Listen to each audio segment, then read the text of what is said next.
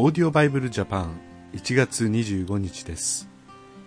今日は新海約聖書マタイの福音書16章の13節から17章の9節です。ぜひお聞きください。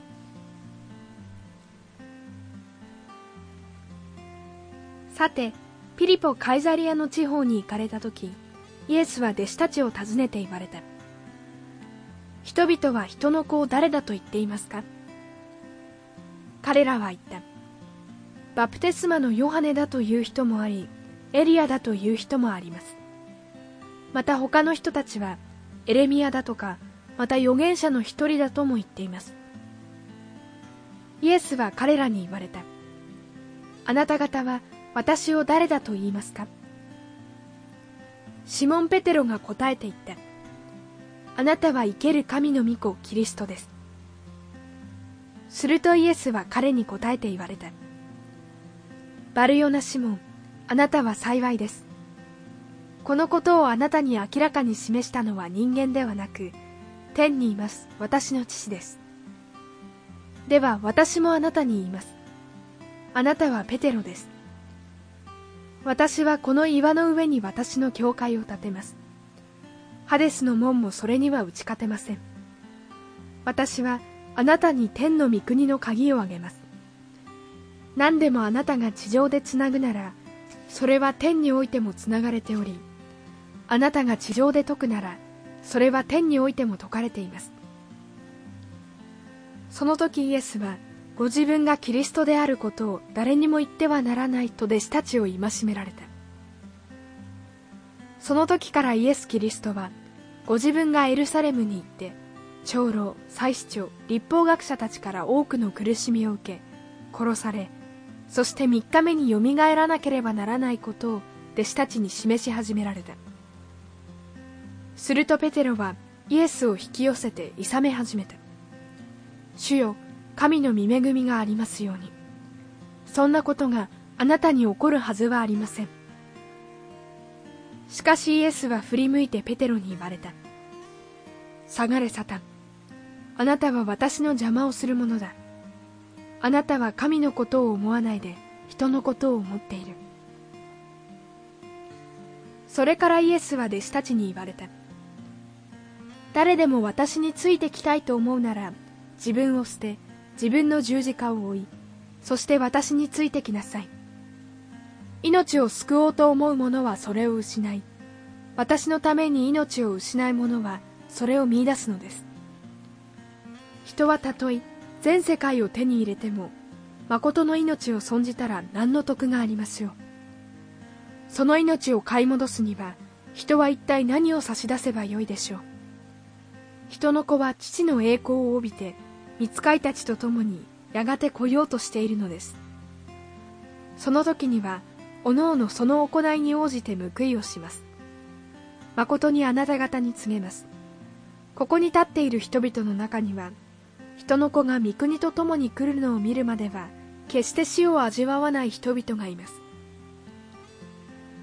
それから6日経ってイエスはペテロとヤコブとその兄弟ヨハネだけを連れて高い山に導いて行かれた。そして彼らの目の前で見姿が変わり御顔は太陽のように輝き御衣は光のように白くなって。しかもモーセとエリアが現れてイエスと話し合っているではないか。するとペテロが口出ししてイエスに言った。先生私たちがここにいることは素晴らしいことです。もしおよろしければ私がここに3つの幕屋を作ります。あなたのために1つモーセのために1つエリアのために1つ。彼がまだ話している間に見よ光り輝く雲がその人々を包みそして雲の中からこれは私の愛する子私はこれを喜ぶ彼の言うことを聞きなさいという声がした。弟子たちはこの声を聞くとひれ伏して非常に怖がった。するとイエスが来られて彼らに手を触れ起きなさい怖がることはないと言われた。それで彼らが目を上げてみると誰もいなくなってただイエスお一人であった。彼らが山を降りるときイエスは彼らに人の子が死人の中からよみがえる時までは今見た幻を誰にも話してはならないと命じられた。そこで弟子たちはイエスに尋ねていった。すると立法学者たちがまずエリアが来るはずだと言っているのはどうしてでしょうか。イエスは答えて言われた。エリアが来てすべてのことを立て直すのです。しかし私は言います。エリアはもうすでに来たのです。ところが彼らはエリアを認めようとせず彼に対して好き勝手なことをしたのです。人の子もまた彼らから同じように苦しめられようとしています。その時弟子たちはイエスがバプテスマのヨハネのことを言われたのだと気づいてイエス様は一体どなたなのかというこれは聖書を読むときに私たちに問いかけられる大きな問いですね。最大の問いと言ってもいいかもしれません。イエス様ご自身も弟子たちに人々は何と言ってるか。そしてその後にあなたは私を何というか。そう尋ねています。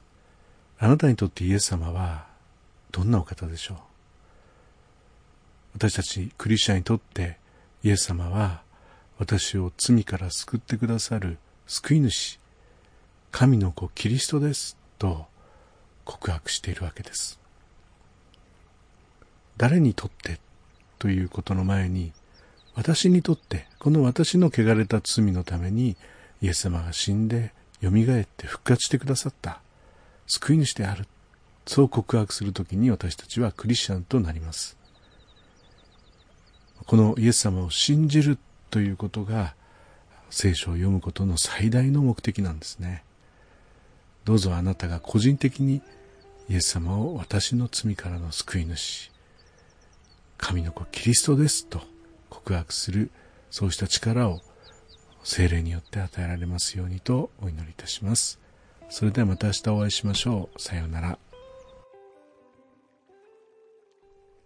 このオーディオバイブルジャパンはアメリカのデイリーオーディオバイブルの協力によりメッセージ小暮達也ディレクターティム・ジョンソンでお送りしました。